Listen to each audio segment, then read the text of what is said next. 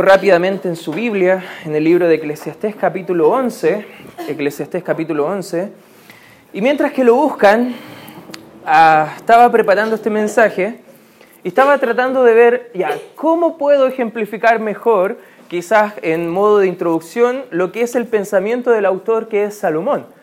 Y mientras que oraba, meditaba al Señor preparando este mensaje, me vino a la mente una historia de, un grupo de misioneros. Quizás usted haya escuchado la historia de él, por lo menos uno de los más reconocidos dentro de los cinco, que estuvieron yendo con sus esposas al campo misionero de Ecuador, llegaron en el año 1952 y estuvieron tres años preparándose, aprendiendo el idioma, porque ellos fueron llamados a tribus indígenas llamadas los Aucas, que eran muy salvajes estos hombres, y ellos fueron llamados por Dios para ser obedientes e ir a donde muchas personas quizás nunca hubiesen a ver una tribu salvaje de aquel entonces de la selva del Ecuador para compartirles el Evangelio. Ellos dieron su vida completa para poder dedicarse a esa, esa obra. Estuvieron tres años preparándose, aprendiendo el idioma. Estuvieron mucho tiempo antes del grupo de la historia que les quiero contar en el año 1955.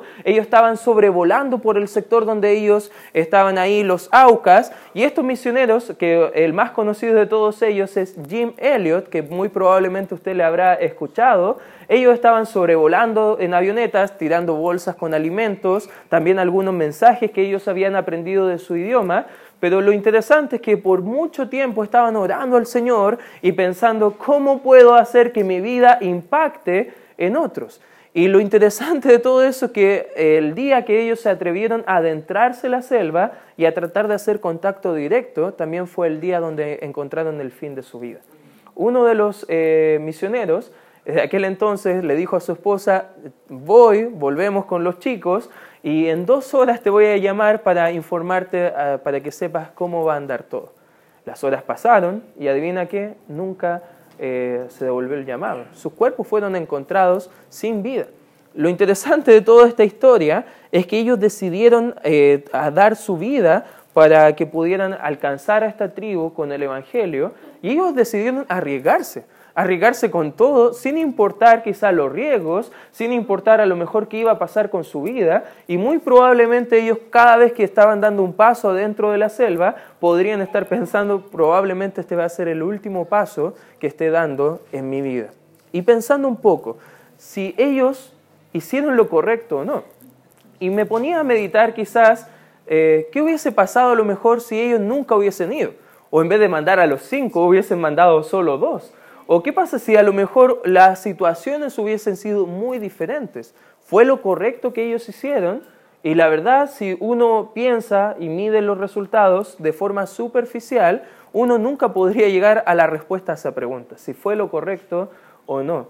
Pero mirando con los años cómo pasó todo, incluso las viudas fueron donde estos aucas muchos años después y les comenzaron a testificar. Y lo interesante es que esos indígenas, muchos aceptaron a Cristo posteriormente el sacrificio que ellos dieron por sus vidas. Incluso uno de ellos llegó a ser el pastor de esa iglesia, ahí mismo donde mataron a estos cinco misioneros. Si uno lo mira a corto plazo, el sacrificio de ellos fue en vano. Pero si uno ve a largo plazo, lo que fue la obra del Señor mediante ellos, no hay límite de lo que Dios puede hacer con una vida completamente entregada para la obra del Señor. ¿Hasta qué punto? Y esa es la pregunta que quiero desarrollar en el mensaje del día de hoy. ¿Hasta qué punto un creyente debe tomar una decisión sin saber cómo va a resultar?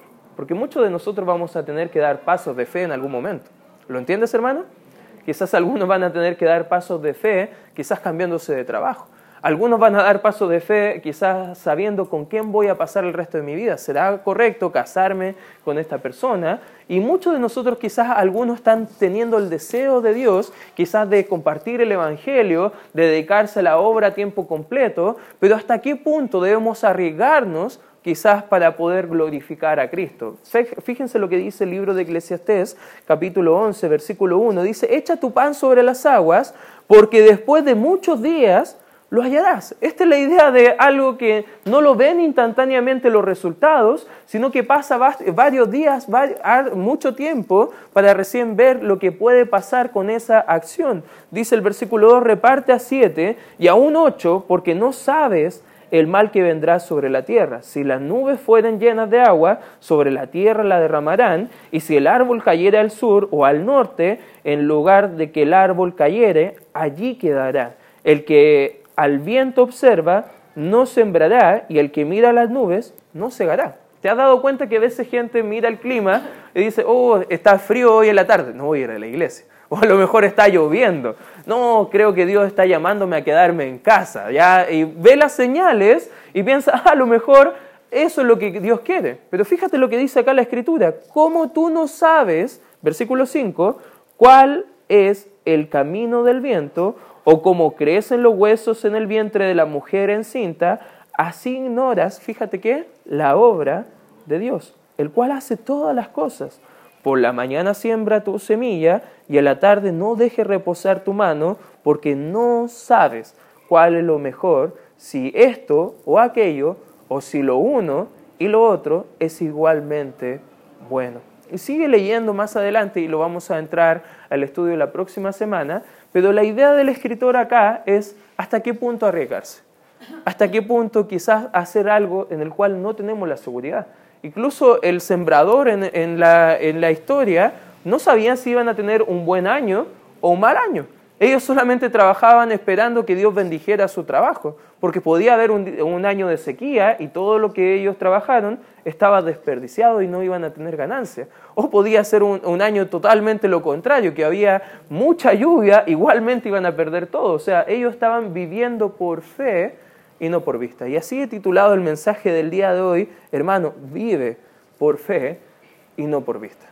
Algunos quieren tener todos los resultados a la mano y ahí recién tomar una carta en el asunto. Pero ¿qué nos llama la Biblia? ¿Qué nos llama el Señor a nosotros como cristianos, como hijos de Él? Y vamos a ver dos principios de forma rápida el día de hoy como aplicaciones para nosotros. En primer lugar, hermano, ¿hasta qué punto un creyente debe tomar una decisión sin saber cómo resultará? En primer lugar, o primer principio, debemos actuar desconociendo el resultado.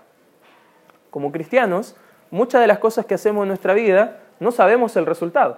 Por ejemplo, ¿cuántos de acá son padres? ¿Puedes levantar tu mano?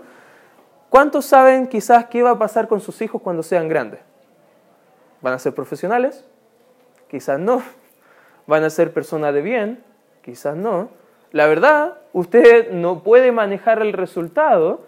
Quizás usted puede estar haciendo las cosas sin saber, quizás, o desconociendo el resultado. Y aquí en el pasaje nos muestra precisamente esas cosas, que a veces nosotros como creyentes queremos tener todo el control, manipular todos los hechos para lograr lo que nosotros queremos. Pero eso no es lo que enseña la Biblia. Todo lo contrario, la Biblia nos llama a vivir por fe y no por vista. Y vamos a verlo más adelante en el ejemplo. Pero fíjate lo que dice el versículo número uno nuevamente. Dice, echa tu pan sobre las aguas, porque después de muchos días lo hallarás. Versículo 2, y aquí hay una aplicación para nosotros, reparte a siete y aún a ocho, porque no sabes el mal que vendrá sobre la tierra.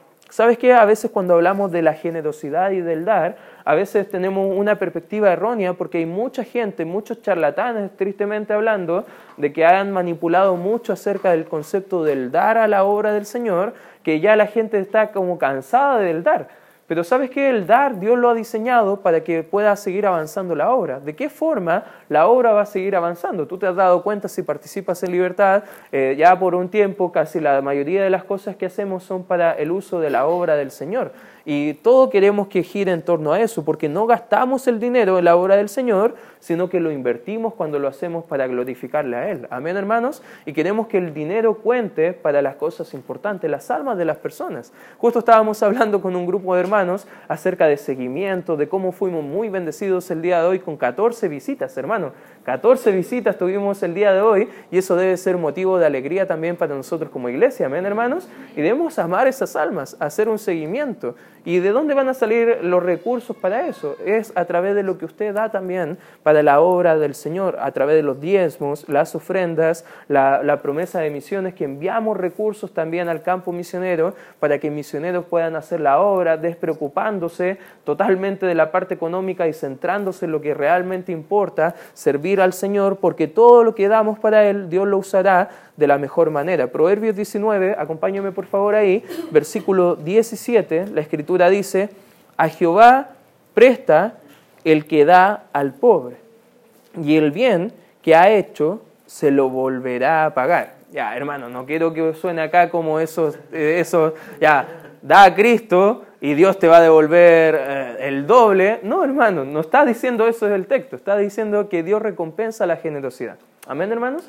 Y cuando usted es generoso, Dios le va a honrar a usted, porque usted ha decidido honrar al Señor primero. Y esas cosas nos van a ayudar a que quizás no vamos a, tener el control de lo que va a pasar quizás con lo que estamos dando a la obra del Señor, pero sí quizás podemos controlar el cómo estar dando a la obra del Señor, porque podemos invertir, invertir recursos, podemos invertir en folletos, podemos invertir en cartas, podemos invertir quizás en escenografía, podemos invertir en muchas cosas y probablemente nadie llegue producto de ese trabajo porque no tenemos el resultado, solamente trabajamos diligentemente esperando que Dios dé el resultado a nuestro trabajo. ¿Lo entiendes, hermano? Y eso es lo que está mostrando acá los primeros versículos. El versículo 3 de Eclesiastés 11 dice, además añade, si las nubes fueren llenas de agua, sobre la tierra la derramarán, y si el árbol cayere al sur o al norte, en el lugar que el árbol cayere, allí quedará mostrando que en realidad no podemos controlar el resultado, pero sí podemos controlar el cómo trabajamos intensamente para lograr ese resultado.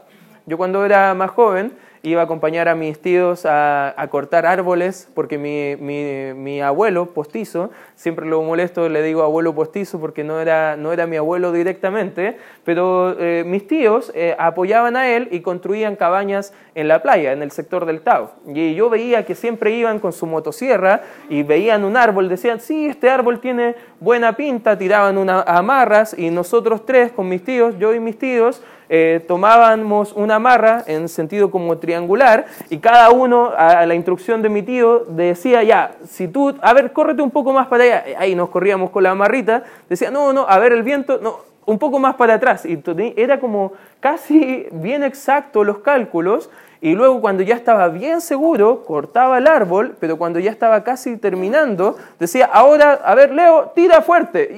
Y tiraba más fuerte el Leo y nosotros soltábamos un poco para que cayera en tal posición. Quizás no íbamos a controlar la intensidad con la que caía, pero sí podíamos controlar un poco con qué esmero trabajar para lograr un resultado.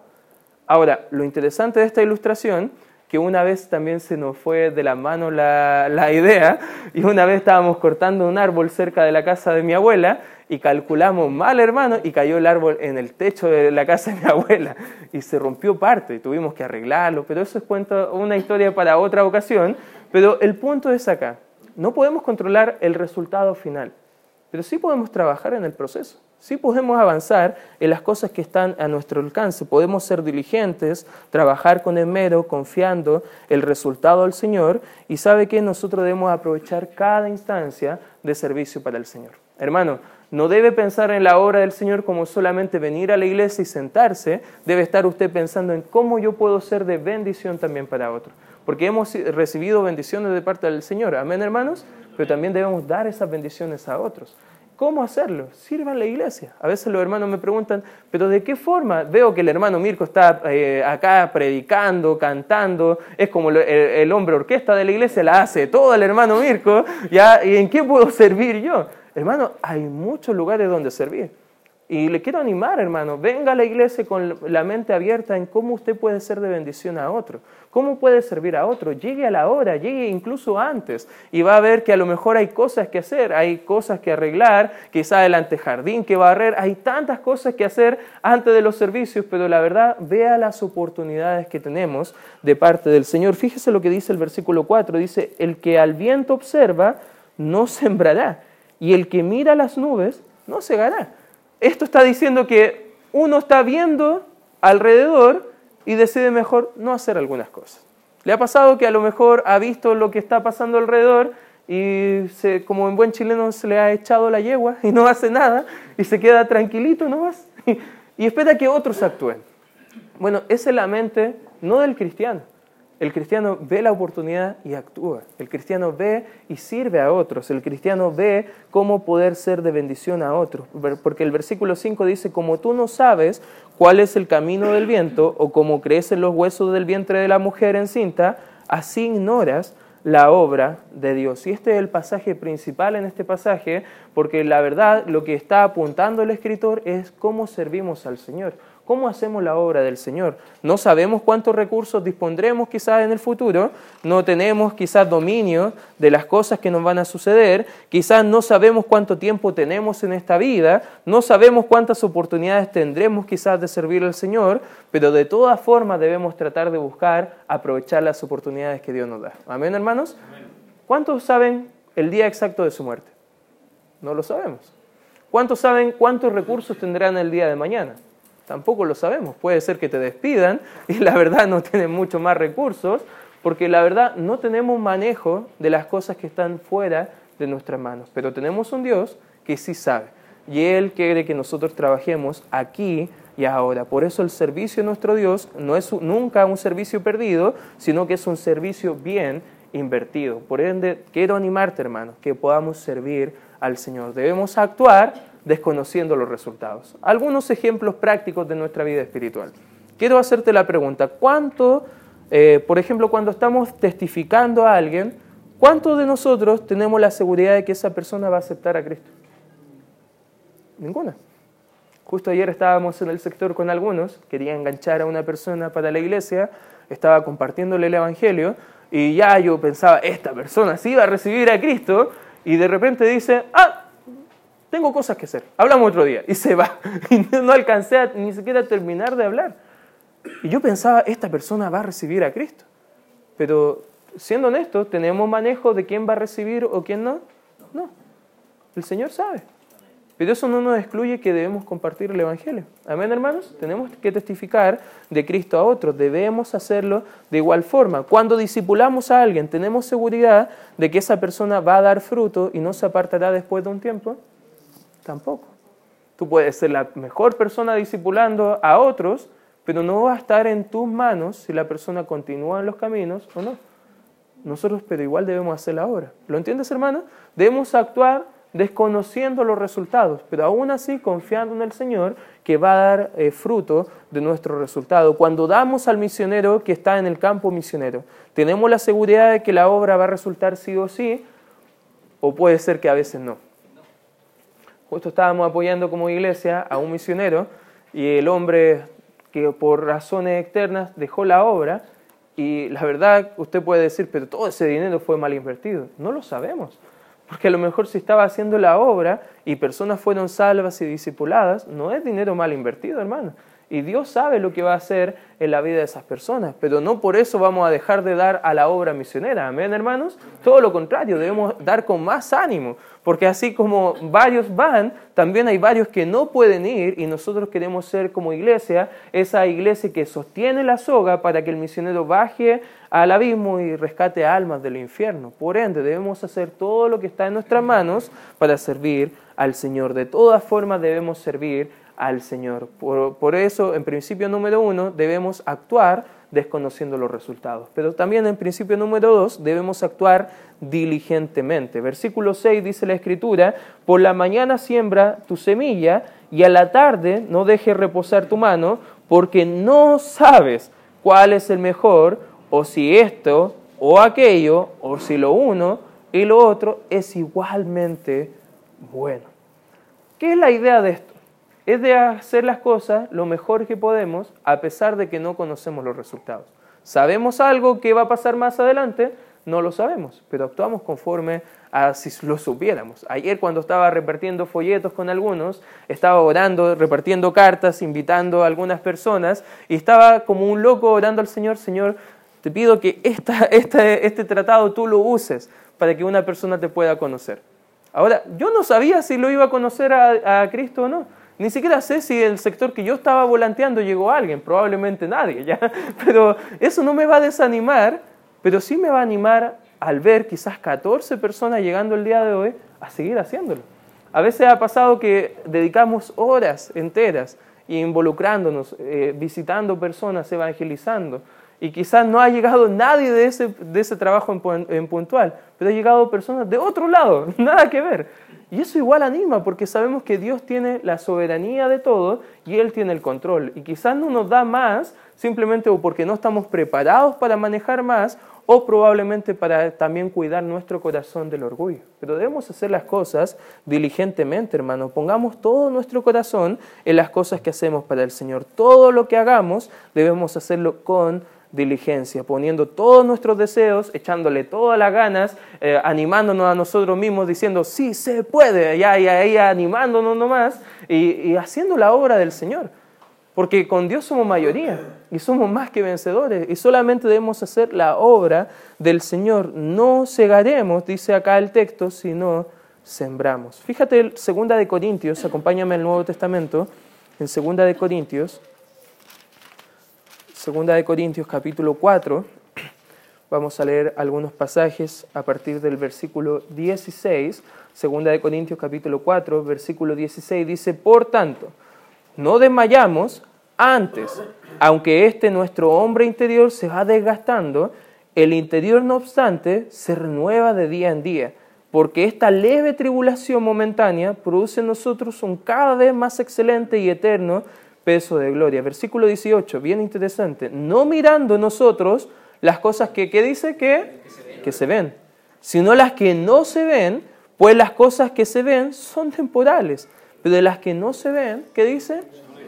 Hermanos, cuando ponemos nuestra vista en las cosas de la tierra, vemos ponemos nuestra vista en las circunstancias, es fácil desanimarse.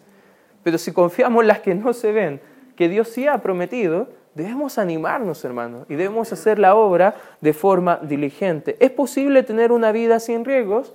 Al parecer en la Biblia nunca es la respuesta. Parece que las grandes personas que hicieron grandes cosas para Dios siempre se arriesgaron mayormente. La respuesta rotunda es un no, porque Dios quiere que vivamos por fe y no por vista. Ahí mismo en el capítulo 5, en 2 de Corintios, fíjate lo que dice el versículo 7, siguiendo la misma idea. Eh, por ejemplo, el 6 dice, así que vivimos confiados siempre y sabiendo que entre tanto que estamos en el cuerpo, estamos ausentes del Señor, versículo 7, porque por fe andamos, no por esa es la vida del creyente. Andamos por fe, hermanos, no por vista. Amén. Andamos confiando en el Señor, que Él va a actuar conforme a lo que Él estima más conveniente. Vamos al libro de Hebreos capítulo 11. Hebreos capítulo 11. Fíjate lo que dice la escritura ahí. Es uno de mis capítulos favoritos en toda la Biblia porque define qué es la fe, hermanos. Quizá la Biblia no es un libro de muchas definiciones, pero justo en este pasaje va a definir acerca de la fe. Y el versículo 1 dice, es pues la fe, la certeza de lo que se espera, la convicción de lo que no se ve. Y sigue hablando del testimonio de algunas personas y lo ejemplifica. Y va hablando, por ejemplo, en el 3 que entendemos que fue constituido el universo por la palabra de, Dios, de modo que lo que se ve fue hecho de lo que no se veía. Ah, interesante. Debemos andar por fe, no por las cosas que estamos mirando. Ya, entonces ahí tiene que ver un poco la definición y más adelante dice el 4, por la fe, Abel. Versículo 5, por la fe, Enoch. Versículo 6, pero sin fe es imposible agradar a Dios, porque es necesario que el que se acerca a Dios crea que le hay y es galardonador de los que le buscan. Versículo 7, por la fe Noé. Versículo 8, por la fe Abraham. Versículo 9, por la fe habitó como extranjero, hablando de Abraham también. Y si seguimos leyendo hasta el versículo número 13, fíjate lo que dice, conforme a la fe, murieron todos estos sin haber recibido lo prometido, sino mirándolo de lejos y creyéndolo, y saludándolo, y confesando que eran extranjeros y peregrinos sobre la tierra. Raro, ¿eh? Parece que trabajaron toda una vida confiando en el Señor, pero ellos tuvieron los resultados que ellos querían. Parece que no. Fíjate lo que dice el 14, por, porque los que esto dicen claramente dan a entender que buscan una patria, pues si hubieran estado pensando en aquella donde salieron, ciertamente tenían tiempo de volver. Las cosas que podían ver, versículo 16, pero anhelaban una mejor. Esto es celestial, por lo cual Dios no se avergüenza de llamarse Dios de aquellos, porque le ha preparado una ciudad. Fíjense, saltemos al versículo 37 por razón del tiempo. Sigue hablando de hombres que dieron todo por la fe en Dios, haciendo la obra de Él. Y el versículo 37 dice, eh, para dar contexto mejor vamos a leer a partir del 32 mejor. Fíjate, el 32. ¿Y qué más digo? Porque el tiempo que le faltaría contando de Gedeón, de Barak, de Sansón, de Jepté, de David, así como de Samuel y de los profetas, que por fe conquistaron reinos hicieron justicia, alcanzaron promesas, taparon bocas de leones, apagaron fuegos impetuosos, evitaron filo de espada, sacaron fuerzas de debilidad, se hicieron fuertes en batalla, pusieron en fuga ejércitos extranjeros, las mujeres recibieron su muerto mediante resurrección, mas otros fueron atormentados, no aceptando el rescate a fin de obtener mejor resurrección. Otros experimentaron vituperios y azotes, y más de esto prisiones y cárceles, fueron apedreados cerrados, puestos a prueba, muertos a filo de espada. Anduvieron de acá para allá, cubiertos de pieles de ovejas y de cabras, pobres, angustiados, maltratados, de los cuales, y esto es lo que más me gusta de este pasaje, versículo 38, de los cuales el mundo no era digno, errando por los desiertos, por los montes, por las cuevas y por las cavernas de la tierra. Y todos estos, aunque alcanzaron buen testimonio mediante la fe, fíjate que dice la Escritura, no recibieron lo prometido, proveyendo Dios alguna cosa mejor para nosotros, para que no fuesen ellos perfeccionados aparte de nosotros. Este capítulo me encanta porque habla de Abel, Enoch, Noé, Abraham, Sara, Jacob, José, Moisés, Raab, Gedeón, Barak, Sansón, Jepté, David, Samuel y de muchos otros que vivieron por fe y no por vista. Desconociendo el resultado. ¿Qué iba a pasar? No lo sabemos, pero lo entregamos en las manos del Señor. ¿Y qué va a pasar si tomo este paso? Ellos dijeron, decido confiar en Dios, porque sé que lo que Dios va a darme y lo que Dios va a hacer va a ser mucho mejor de lo que yo pienso. Eso es fe, hermanos. Eso es fe simplemente diciéndole a Dios, ¿sabes qué? Yo quiero, estoy dispuesto a correr el riesgo, solamente tú dime qué seguir haciendo. En otras palabras, como alguien dijo, es pasarle a Dios un cheque en blanco con toda nuestra vida y estar dispuesto a que Él lo cobre tal cual como Él quiere cobrarlo. ¿Estás dispuesto a hacer eso, hermano? A vivir por fe y no por vista. Un autor famoso dijo, solo hay dos opciones en esta vida. O desperdiciar tu vida o arriesgarla la decisión es tuya. ¿Sabes qué? Muchos de nosotros, tristemente, por no correr riesgo, estamos desperdiciando nuestra vida. Pero ¿cuántas grandes cosas haría Dios si estamos dispuestos a vivir por fe y no por vista?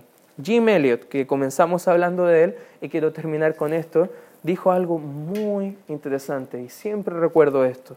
Dijo él, no es un tonto el que da lo que no se puede conservar para, que, para ganar aquello que no puede perder. Hermano, tenemos una vida que ni, ni es nuestra. ¿Lo entiendes, hermano? Tenemos una salvación tan grande. Tenemos dones dados por Dios, talentos dados por Dios. Tenemos recursos. Y sabes que Dios espera que nosotros hagamos grandes cosas con lo que Él nos ha dado. Pero a veces, por no correr riesgo, no estamos poniéndolo en servicio de su obra. Hermano, hoy te quiero animar a que vivas por fe y no por vista. Actúa desconociendo los resultados, pero actúa diligentemente. Haz todo lo que esté en tus manos para glorificar a Dios y para poder servir a otros. Vamos a dar gracias Señor por este tiempo estudiando tu palabra, Señor, y te doy las gracias por el libro de Eclesiastés que nos ayuda y nos anima a entender cuál es tu propósito para nuestras vidas y te damos toda la honra y la gloria de vida a tu nombre. Con cabeza inclinada.